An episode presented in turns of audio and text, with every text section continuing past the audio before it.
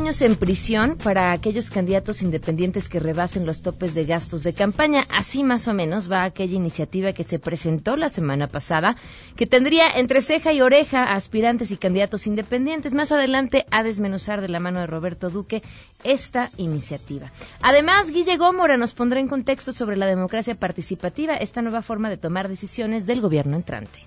¿Qué tal, Pamela? Buenos días a ti y a nuestro auditorio. Lo prometió y lo cumplió. Andrés Manuel López Obrador dijo hace unos días que se vayan acostumbrando porque cuando lo amerite recurrirá a la consulta. Sí, estamos de nueva cuenta ante otra prueba del nuevo estilo de gobierno guiado por el pueblo sabio. Comentaremos de esto más adelante. Tenemos buenas noticias. Enrique Ansures trae un libro sospechoso bajo el brazo y muchas cosas más. Quédense, así arrancamos a todo terreno. MBS Radio presenta a Pamela Cerdeira en A Todo Terreno, donde la noticia eres tú.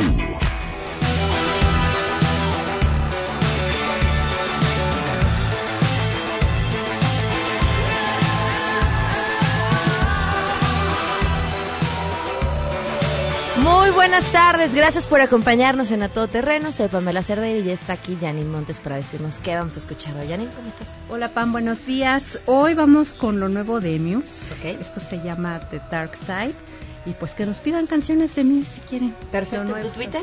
Arroba MV. Muy bien, gracias Janine.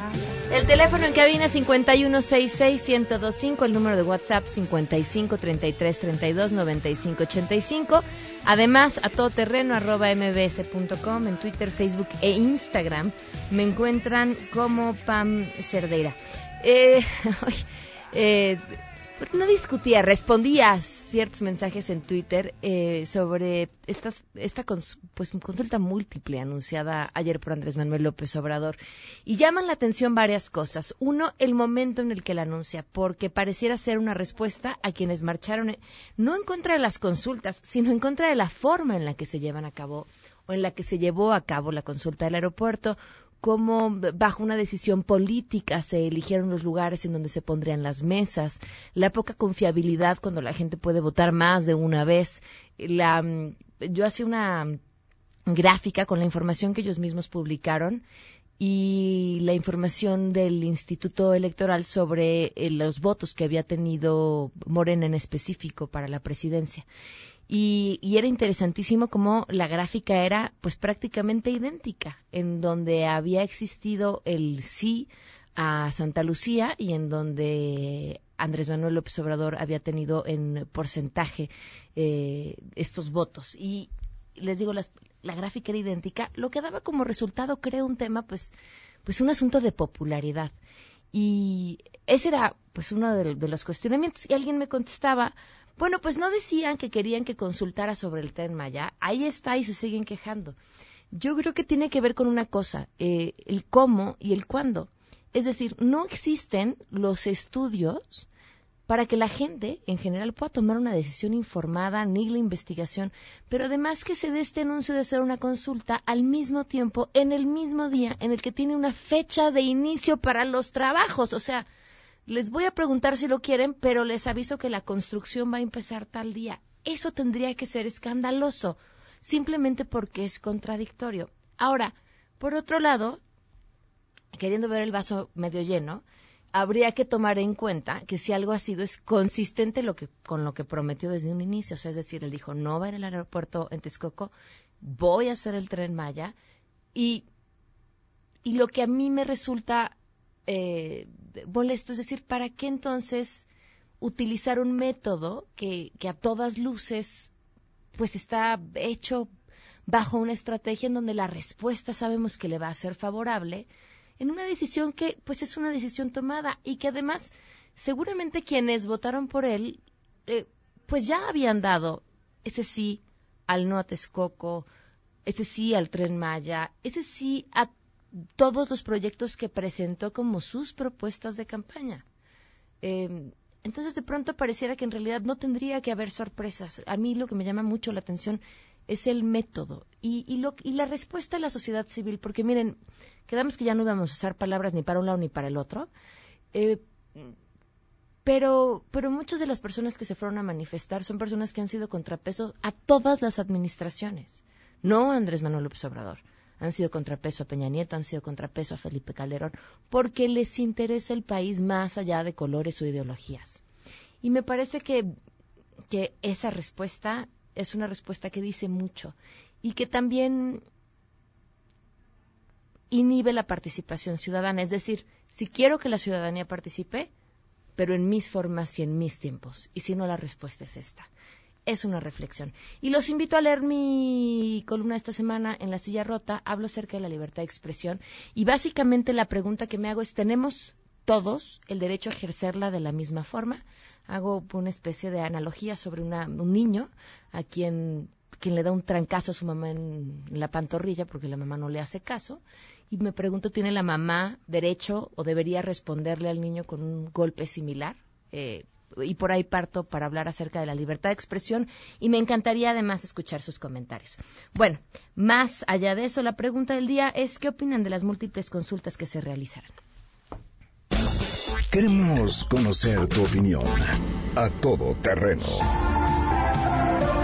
opinas acerca de la serie de consultas que realizará el gobierno electo la próxima semana? Creo que es una falta de desorganización y de responsabilidad del presidente electo, ya que él debe de tomar las responsabilidades una vez que tome el cargo. Fue electo por eso, para tomar las decisiones que el pueblo no es capaz de, de tomar, ya que no tiene la ayuda de personas expertas en los temas relacionados. Más bien yo me pregunto, ¿quién le permite todo eso? El señor todavía ni siquiera es presidente. Pueden pasar muchas cosas de aquí al primero de diciembre y no sé por qué le están autorizando a hacer consulta tras consulta y que tengan tanto valor. De verdad no entiendo quién está permitiendo tener toda esa autoridad. En lo personal me gusta que pregunte eh, López Obrador acerca de lo que son las consultas. Y como dicen por acá, mata dos pájaros de un tiro, pero en esta ocasión va a matar diez pájaros de un tiro porque va a preguntar de muchos asuntos. Es buena la, la práctica, es buena la pregunta y creo que es oportuno porque hay mucho desgaste en relación a las consultas. Entonces, si las junta todas, pues menos desgaste consultar mañana y a empezar pasado mañana. Pues qué chiste si te digo, si el señor tiene la responsabilidad de mandar, pues que mande y decida. ¿Saben qué? ¿Se va a hacer esto o no se va a hacer esto? Lo que pasa es que no quiere aceptar la responsabilidad de decidir. Vamos a decidir. le echa la cuesta, algo sale mal. El pueblo se el pueblo dijo, yo no dije nada. ¿Qué es otra broma de él? ¿Para qué si ya dio la fecha de inicio de las obras? Es una pérdida de tiempo, de dinero y una forma más de hacerse el simpático. Yo considero que hacer tantas consultas fuera de los reglamentos que tiene el INE no son correctos porque en realidad no van foliadas las boletas, pueden votar dos, tres veces y parece que entonces el gobierno que elegimos va a tener siempre que consultar las decisiones que haga o simple y sencillamente es justificación para lo que ellos ya decidieron. No debería de estarse consultando todo. A todo terreno hay un Martín Gregorio escribe y dice, perdón, eh, no un pueblo sabio, pero sí un pueblo que ya no tolera los caprichos de un gobierno, eh, que hace todo a espaldas de la gente. Sí está bien que consulte primero. Muchísimas gracias por tu respuesta. Quienes quieren que los agreguemos a la lista de difusión para enviarles la pregunta del día, como me acaban de mandar un mensaje, con que nos digan me agregan y prometemos en, a lo largo de la semana estarlos agregando a la lista de difusión. Este, bueno, vamos a hablar mucho de este tema más adelante. Es que eh, me dediqué a estudiar minuciosamente las propuestas de campaña de todos los candidatos y, y algo que llamaba mucho la atención cuando hablaba Andrés Manuel de las consultas era eh, la gente va a decidir porque las cosas van a cambiar y porque los medios de comunicación van a ser mesas y se van a escuchar ambas posiciones y habrá debates y entonces a través de la información que los medios de comunicación eh, den, la gente podrá tomar decisiones informadas. Y la verdad eso no suena mal. Pero ¿qué pasa cuando la información no está? ¿no? Esa, es, esa es una cosa. Y otra, y, es, y de verdad es pregunta, a, a quienes estaban en contra del aeropuerto de Texcoco exclusivamente por un tema ambientalista, o que lo veían solamente como un tema ambientalista, que es completamente válido, pero la pregunta es para esas personas, ¿su opinión del tren Maya es consistente o les falta información para pensarlo o, también creen que como hay que verlo desde un punto, exclusivamente desde un punto ambientalista, entonces no debería de construirse. Ojalá me puedan responder. El teléfono en cabina 5166125 o por WhatsApp. Hoy se cumplen un año, dos meses, once días del feminicidio de Victoria Pamela Salas Martínez.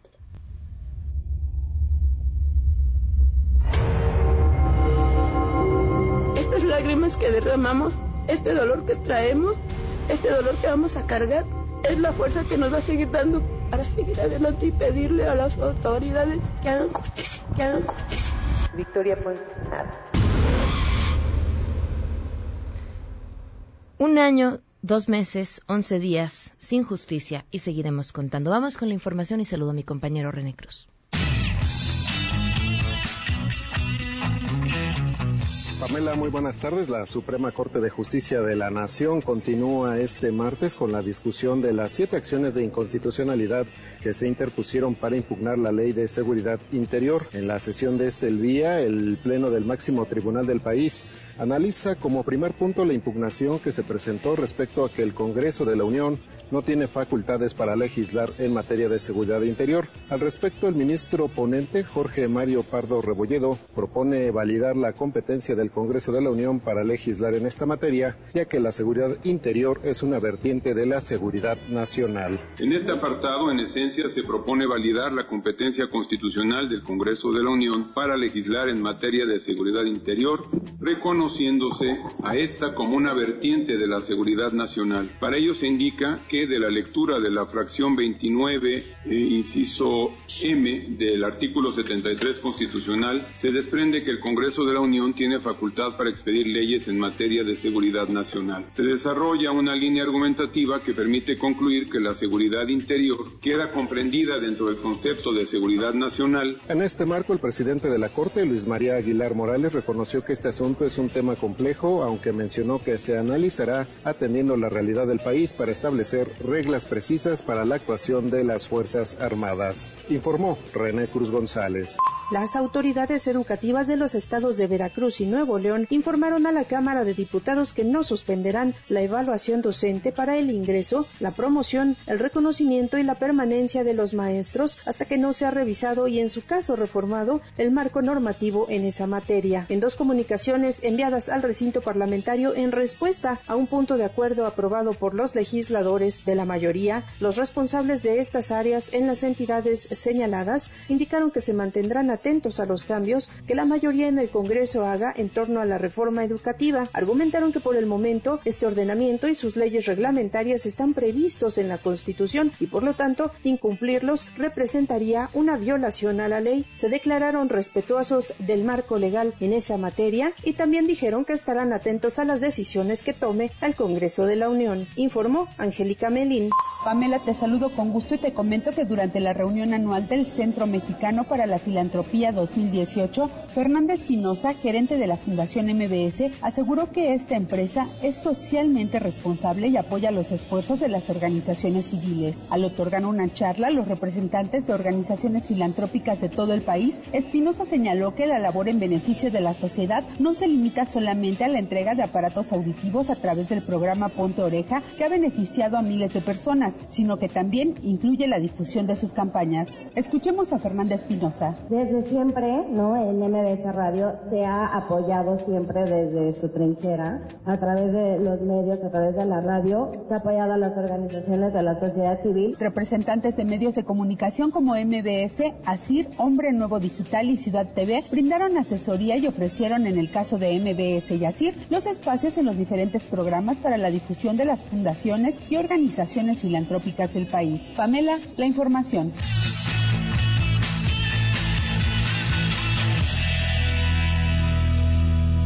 Y por supuesto tenemos buenas noticias. Adrián Jiménez, te escuchamos, portador de buenas noticias.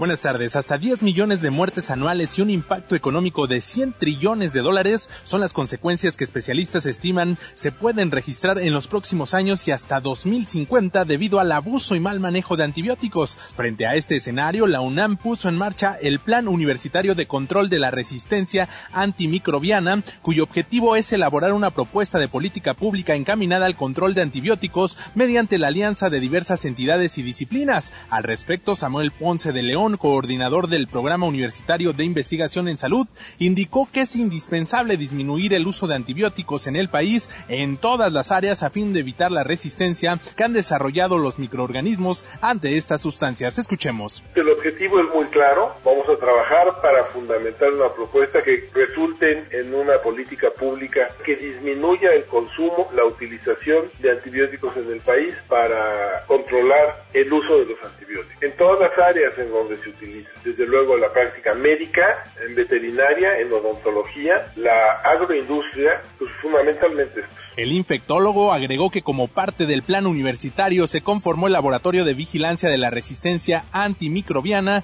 una red donde participan 16 hospitales e institutos nacionales de salud que informarán del estado de la sensibilidad y resistencia a los antibióticos. Además, dijo, compartirán con la Universidad cepas con características particulares de resistencia que se estudiarán en la máxima casa de estudios, informó Adrián Jiménez. Gracias Adrián, gracias a quienes nos escriben en WhatsApp. Oigan, el viernes vamos a estar transmitiendo desde la Feria Internacional del Libro Infantil y Juvenil que se lleva a cabo en el Parque Bicentenario, que es espectacular. De verdad, lo mejor que pueden hacer con su viernes es ir a la FILIG compartirlo con nosotros nos va a dar muchísimo gusto. Y preguntan en WhatsApp si Sangre Azteca va a estar ahí. Por supuesto que estará Sangre Azteca. El viernes transmitimos el programa desde ahí y el sábado a las 4 de la tarde tengo la presentación de mi cuento, El monstruo del cajón, y me daría muchísimo gusto también que me acompañen y poderlo saludar ahí. Vamos a una pausa y volvemos. Más adelante, a todo terreno. Vamos a platicar sobre la iniciativa de reforma electoral que tiene que ver con aspirantes y candidatos independientes. Si te perdiste el programa A Todo Terreno con Pamela Cerdeira, lo puedes escuchar descargando nuestro podcast en www.noticiasmbs.com. Pamela Cerdeira regresa con más en A Todo Terreno, donde la noticia eres tú. Marca el 5166125.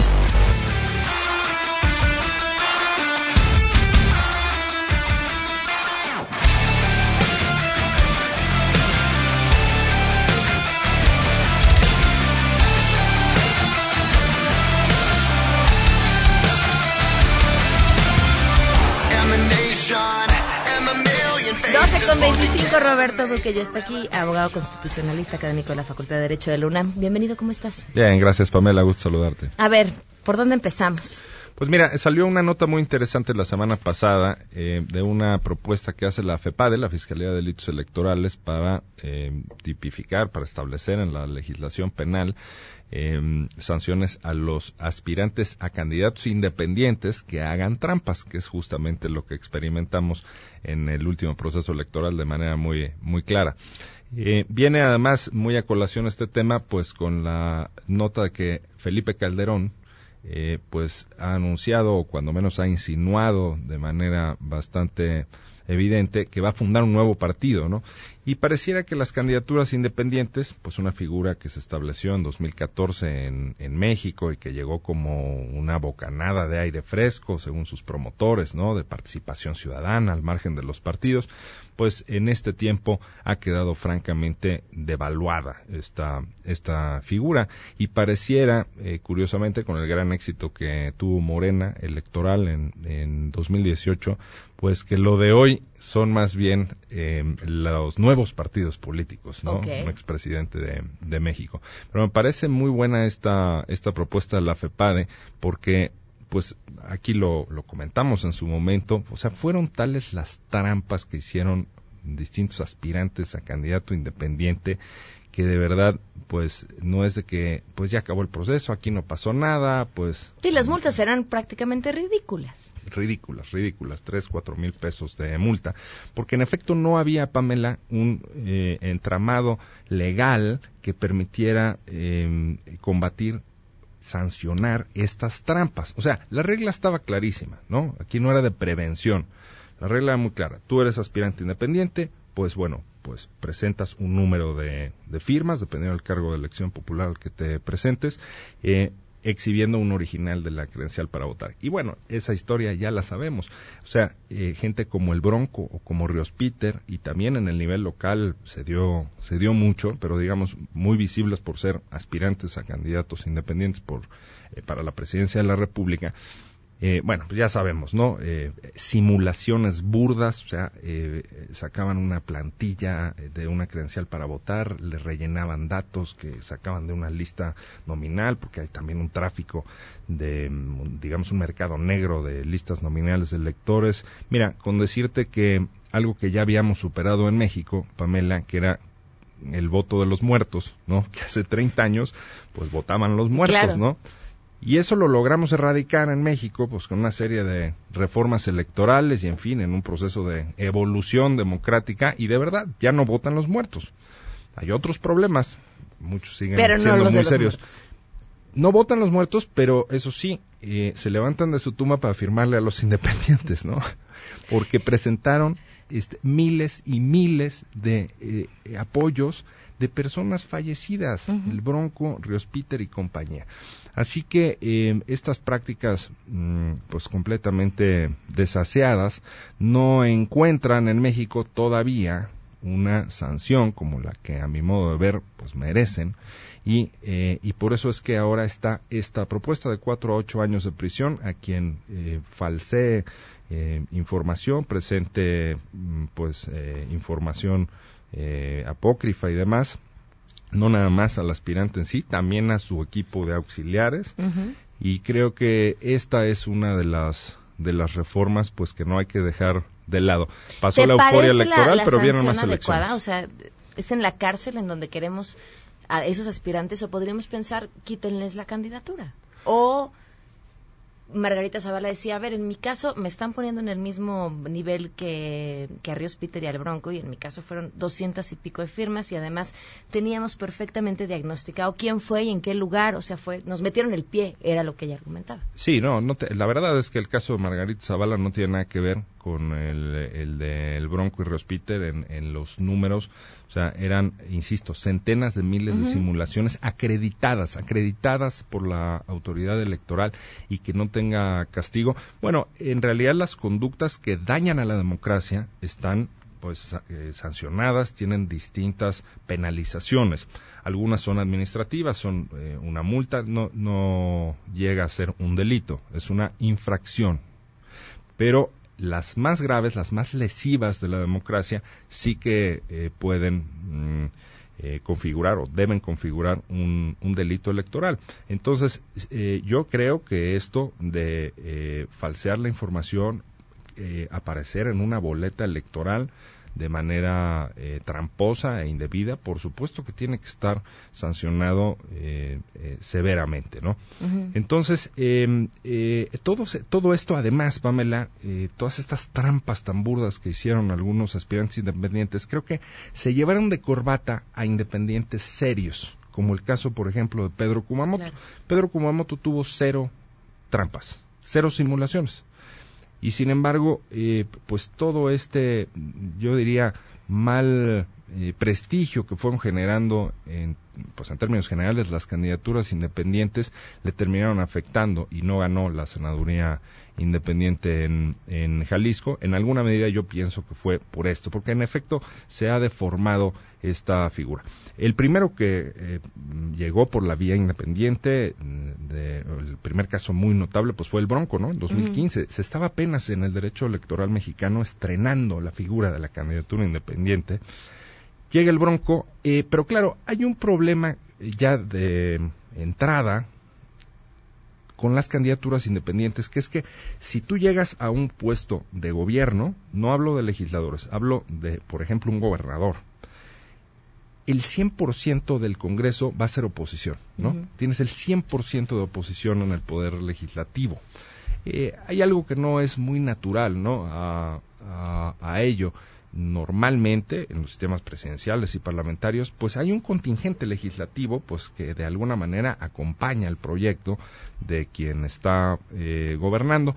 Eso no se dio, por supuesto, en, Nuevo León y claro, pues después eh, no tuvo muy buen resultado según los sondeos de, opinión en, Nuevo León y después con cosas como de mutilarle la mano a este, los criminales y tal. Creo que eh, el balance pues ha resultado eh, en contra de muchos pronósticos pues negativo hasta el momento de las candidaturas independientes. Y por eso eh, vimos que Margarita Zavala se postula por la vía independiente, pues fue un fracaso su candidatura independiente, a grado tal que se salió de la competencia, ya ni siquiera terminó, eso sí, dejando su nombre en la boleta electoral para confusión del electorado, eh, pero ahora Felipe Calderón y seguramente Margarita Zavala, pues, eh, pues ya no será probablemente la vía independiente por la que opten, sino la de un nuevo partido, siguiendo, reitero, el ejemplo pues de Morena, un partido bastante nuevo que ahora ya tiene una mayoría colosal en pues eh, ejecutivo, legislativo, legislaturas de las entidades y demás. ¿Y qué auguras? Yo creo que eh, las candidaturas independientes, eh, en efecto, mm, tienen que eh, eh, evolucionar de lo que hemos visto en México, pero yo francamente lo que creo es que son los partidos políticos, por denostados que estén, por desprestigiados que estén. ¿La forma? Sí, los partidos políticos, o sea, las democracias más sanas del mundo, más potentes del mundo, funcionan con partidos políticos, son sistemas de partidos. Entonces, ¿Cuántos partidos, Roberto? Porque también ese es otro de nuestros temas. Sí, esa es la, la gran pregunta, ¿no? Em, la verdad, esas democracias, las, las más evolucionadas eh, que yo conozco, eh, no les importa el número de partidos políticos. O sea, es un número de hecho alto, o les importa poco, pues, que sean muchos partidos políticos. Eso sí, los partidos nuevos tienen poco financiamiento público mínimo financiamiento público, por lo regular. Y luego ya irán demostrando si tienen la simpatía, demostrando con votos, pues eh, su fuerza electoral. Pero en, en este tipo de países es muy sencillo eh, eh, constituir, fundar un nuevo partido, un nuevo partido político. En México no, en México es bastante difícil. Hay quien decía, es que es mucho más fácil eh, ser partido político que candidato independiente, o sea, fundar un nuevo partido que constituir una candidatura independiente. Y eso se decía porque son, en efecto, el cuádruple, la cifra de mm, afiliaciones que necesita un partido político o una organización para que le den registro de partidos, lo que tendrá que hacer Felipe Calderón ahora, ¿no? O sea, tienen que reunir alrededor de 250 mil firmas, más o menos eh, por ahí, eh, y los candidatos independientes, pues más de 800 mil. Eh, el cuádruple, el 1% del padrón para el caso de la presidencia. Sí, pero ojo, porque no estamos hablando de lo mismo. Para un partido político no es una simple firma, Pamela, que, este, ah, yo quiero ser candidato independiente, ¿me apoyas? Llega tu vecino, hazte cuenta, ¿no?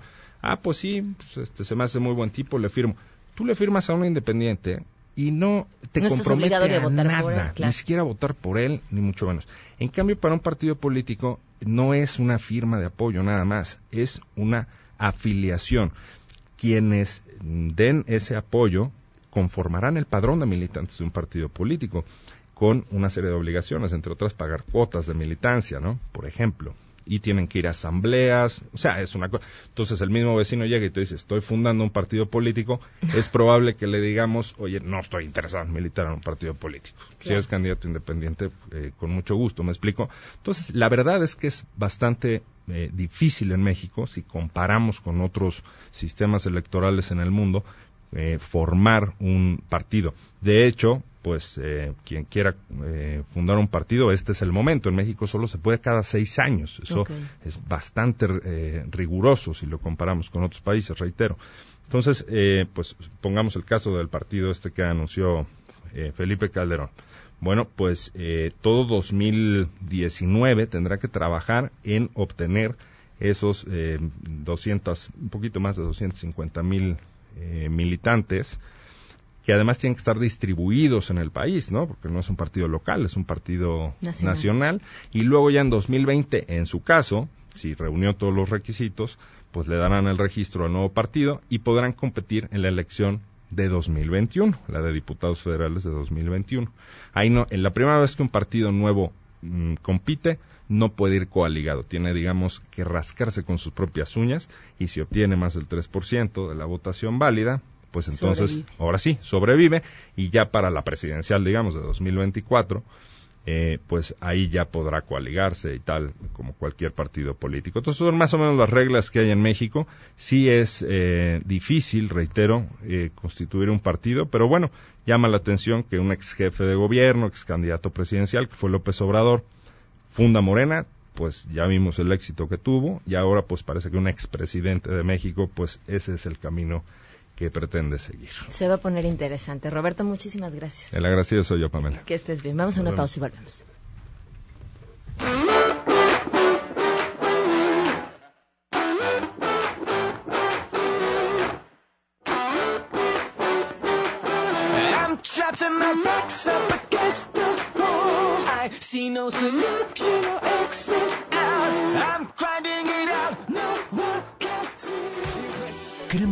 Tus historias. Comunícate al 5166-1025.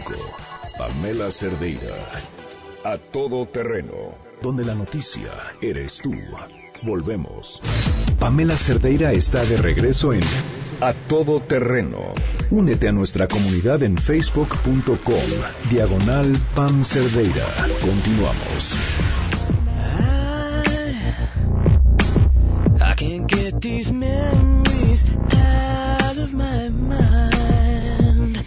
12 con 41, continuamos a todo terreno. Me escriben aquí eh, María mm, Luisa, supongo que es María Luisa Pérez. Le sugiero a Pam que sea incluyente en su sondeo porque se escucha que son personas de un determinado sector social y sería interesante escuchar la opinión de todos. Además, la mayoría de veces están en contra. Eh, me llamó muchísimo la atención tu comentario porque quisiera que me respondieras, ojalá puedas volver a llamar. ¿Cómo determinas el sector social de las personas a las que hablan? De las personas que dieron su opinión por su voz, determina su sector social. Porque me parece que en esta polarización estamos todos repletos de prejuicios.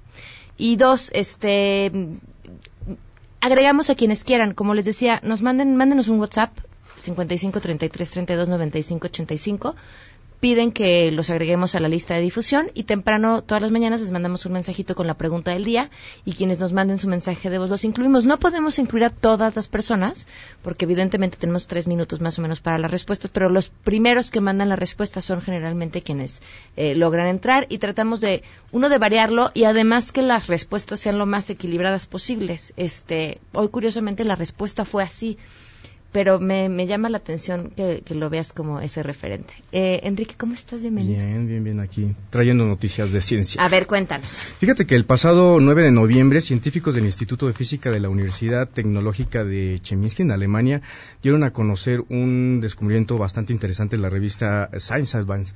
Esto se trata justamente de el uso del grafeno como un superconductor, digo, dice el radio escucha, ¿y eso qué es? Bueno, eh, si ustedes ven en los cables que hay de luz para, para, poder transmitir la, luz eléctrica para nuestras casas, llevan en, en, su mayor, eh, en su mayoría están constituidos por cobre o recientemente los están cambiando este aluminio porque se están robando los cables y estos están transmitiendo la, energía eléctrica. Pero cuando la producen justamente en, en las plantas, del, de donde están las plantas de, de, generación eléctrica hasta las casas hay una pérdida este, bastante considerable de energía eléctrica. Entonces eso pues, es, este, es ineficiente, ¿verdad? Para cuestiones de producción de, energía eléctrica. Entonces los superconductores son materiales que no tienen pérdida de energía eléctrica y esto también se aplica a los eh, sistemas eh, electrónicos para que sean más eficientes. Los superconductores los han hecho eh, con materiales, pero los tienen que enfriar este, bastante, tienen que usar nitrógeno líquido uh -huh. para poderlos este, enfriar y que sean muy eficientes. Entonces la ciencia siempre ha buscado superconductores que se puedan dar a temperatura ambiente. Entonces estos, estos científicos están usando nanomateriales. Ahora que tuvimos al doctor Rolando Isita que viene del Instituto de, de, de Materiales, de Nanomateriales, perdón, de la UNAM, justamente hablaba de que esa es la, eh, usando la nato- nanotecnología va a ser la tecnología del futuro. Y estos investigadores lo que eh, usaron fue un material grafeno que es- está hecho por carbono. Tú has visto el, el grafito que viene en la punta de tu, de tu lápiz, es más o menos similar a eso. Está hecho de grafito, es un, es un, un compuesto químico básicamente hecho por, por carbono puro, entonces lo han hecho con, con un, este, un sincrotón, es un, un tipo de acelerador de, de partículas. De hecho, estamos buscando instalar un sincrotón en el estado de Morelos. Esperemos que haya el presupuesto para hacerlo ¿De qué nos va a servir ese sincrotón? justamente hace este tipo de, de- de descubrimientos. O sea, Ok. imagínate, los alemanes ya están encontrando este tipo de nuevos materiales que van a ayudar a que sea más eficiente el, el- el paso de, supongamos, de la corriente eléctrica. Entonces esto va a ayudar a tener mejores dispositivos y más eficientes. Las computadoras, los teléfonos inteligentes van a ser cada vez más eficientes. ¿Eso qué implica? Pues que van a, las baterías van a durar más, que vamos a poder ga- gastar menos energía eléctrica cuando se esté produciendo y llegue a nuestras casas. Entonces es una cosa que es sorprendente. Ayer estaba tratando de ver un video en, en internet y, y se cargaba, ¿no? El dichoso circulito este que se cargaba. Y a mi lado había un par de adolescentes a quienes les decía, cuando yo tenía su edad, conectarnos a internet era usar la línea del teléfono de la casa, no dejar que nadie más pudiera hablar y además llevaba cierto tiempo y teníamos que ponerle refresh a, a cada vez que queríamos volver a leer los nuevos comentarios, por ejemplo, en un chat. Y les decía a ustedes, yo espero que en 10 años ustedes recordarán lo desesperante que era estar esperando a que algo se recargaba y se recargaba y se recargaba, esperando, por supuesto, que en 10 años esos problemas de, de conectividad que hoy todavía tenemos queden resueltos. Sí, eso, y eso vino justamente, el- la conexión de Internet se hizo más rápida con la instalación de la fibra óptica. Y la fibra óptica es justamente eh, este tipo de avances que se hacen invirtiéndole en ciencia y tecnología. No sé quién leía, Enrique, no sé si coincidas tú con A este ver. punto, que decía que, no les digo, les doy el dato de quién era, pero que el, este av- avance, la velocidad del avance tecnológico que hemos tenido en los últimos, ¿qué? 50 años, va a llegar un momento en que se va a topar y que ese tope tiene que ver con cuando ya los materiales no puedan ser más pequeños. Ah, ya, eso se refiere justamente al tamaño de los transistores. Los transistores eh, son básicamente unos componentes que te dicen sí, ¿no? Y los microprocesadores que llevan nuestras computadoras y los teléfonos inteligentes está lleno de transistores. Entre más transistores tengas, eh, el- va a ser más potente básicamente el procesador. Y estos transistores cada vez los hacen más, más, este, más Pequeños. pequeñitos. Los primeros transistores eran, básicamente eran bulbos, eran como focos. El radio escucho ubica todavía los focos.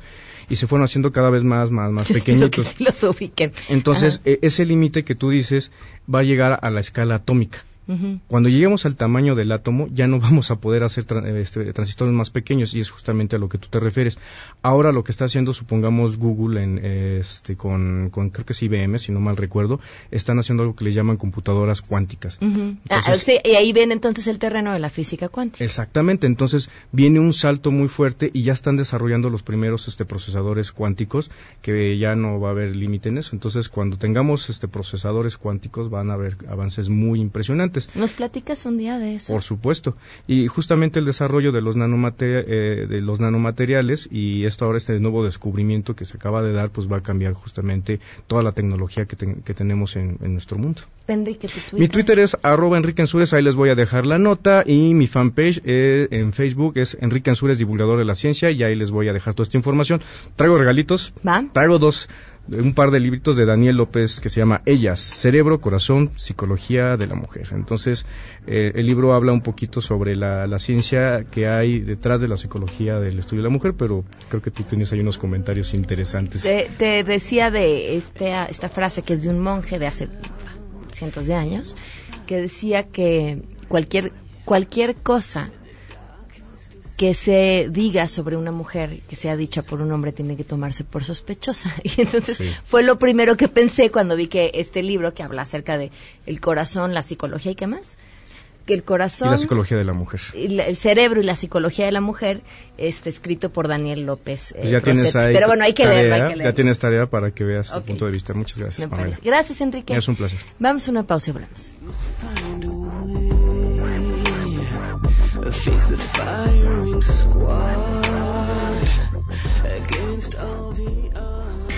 Si te perdiste el programa A Todo Terreno con Pamela Cerdeira lo puedes escuchar descargando nuestro podcast en www.noticiasmbs.com. Estamos de regreso. Síguenos en Twitter, arroba Pam Cerdeira, todo terreno, donde la noticia eres tú. Continuamos.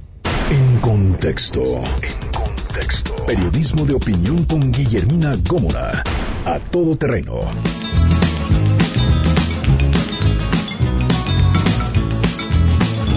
La policía te está extorsionando, pero ellos viven de lo que tú estás pagando y si te tratan como un delincuente, no es tu culpa. Dale Dios hasta que te carga. Guille Gómora, bienvenida, ¿cómo estás? ¿Qué tal, Pam? Pues aquí estamos.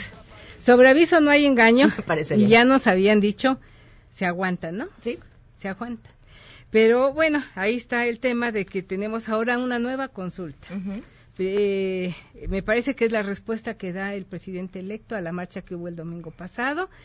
Eh, me parece preocupante también porque él habla de adversarios y los adversarios son los ciudadanos que él va a gobernar. Ver como adversarios a quienes disienten de la opinión o de las estrategias de gobierno me parece que es algo muy peligroso porque él habla de democracia, habla de esta eh, participación, de este eh, que la gente opine, para eso son estas consultas, pero ver a los ciudadanos que disienten como adversarios mm, es un signo de preocupación. Y bueno, pues ya no la recetó, ¿verdad? Tendremos este una nueva consulta el próximo 25 y 26 de noviembre. Una Tendré- mega consulta. Tendremos que hacernos expertos pues en cuestiones de, de trenes, de, de vías férreas, de energéticos, porque también va a estar a consulta la refinería de Dos Bocas, el tren transísmico y 10 programas sociales entre los que están la pensión universal a los, a los adultos mayores y las becas para los jóvenes. A ver, no seas mal pensada, está apostando por nuestra educación. ¿Te fijas en cuántos temas nos hemos vuelto especialistas en tan poco tiempo? Sí, en, en temas aeroportuarios y ahora en temas ferroviarios, en temas de energéticos. Y de desarrollo y de social. desarrollo social, ¿eh? ¿Qué tal? Eh, Yo creo que está muy bien, yo creo, pero siempre y cuando estas consultas se fueran reguladas. Y me parece todavía también más preocupante este choque de opiniones que tiene con quienes coordinan o llevarán al cabo sus estrategias en el Congreso. Primero vimos el encontronazo que tuvo con Ricardo Monreal el viernes pasado por el tema de las comisiones bancarias, que sí se deben de regular, claro, pero pues se, se debe hacer a través de un proceso también incluyente con los banqueros, con los ciudadanos. Ahí tuvo un primer diferendo. Ahora tiene otro diferendo con Mario Delgado, porque Mario Delgado, el coordinador parlamentario de Morena en Cámara de Diputados, había dicho, reconoció que el anterior era ilegal y que se iban a normar, que se harían adecuaciones legislativas para que las siguientes se fueran con todo un marco normativo y no hubiera sospecha, duda.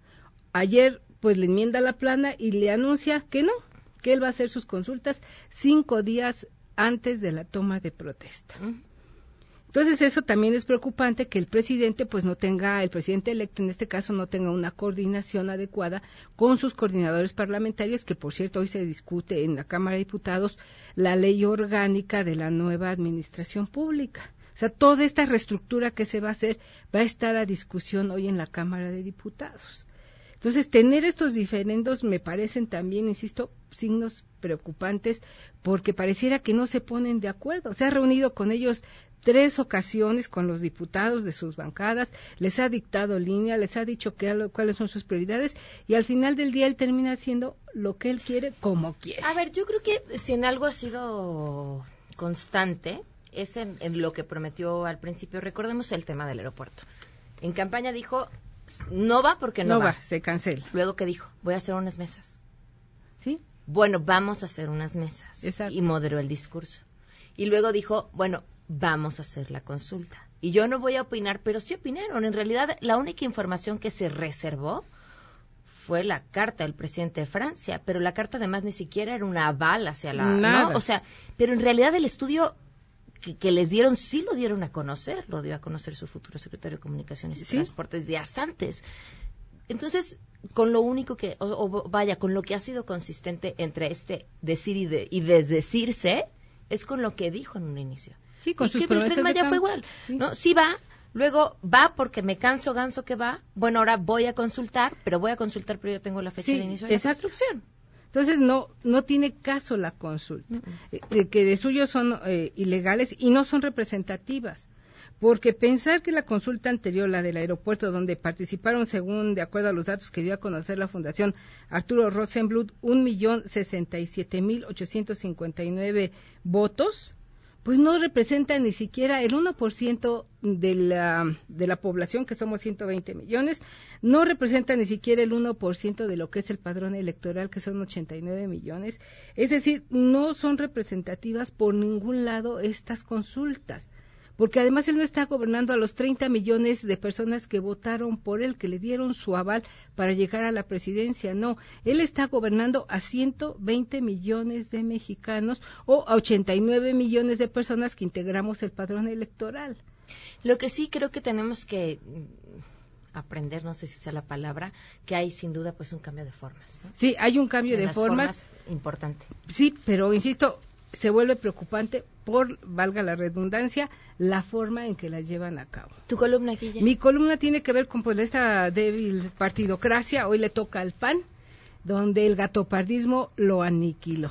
Este voto de Marco, esta, perdón, esta renovación, este triunfo de Marco Cortés al frente del PAN, me suena a un éxodo anticipado. Muchas gracias, Guille. En Diario Imagen la pueden Muchas gracias. gracias. José Luis, por tus comentarios. También Alejandro y la señora Alejandra Reyes. Mañana prometo eh, responderlos. Que tengan una excelente tarde. Se quedan en mesa para todos.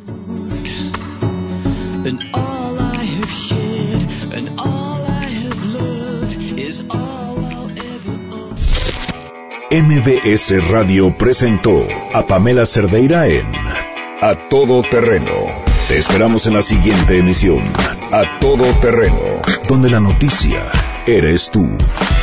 MBS Radio, en entretenimiento, estamos contigo.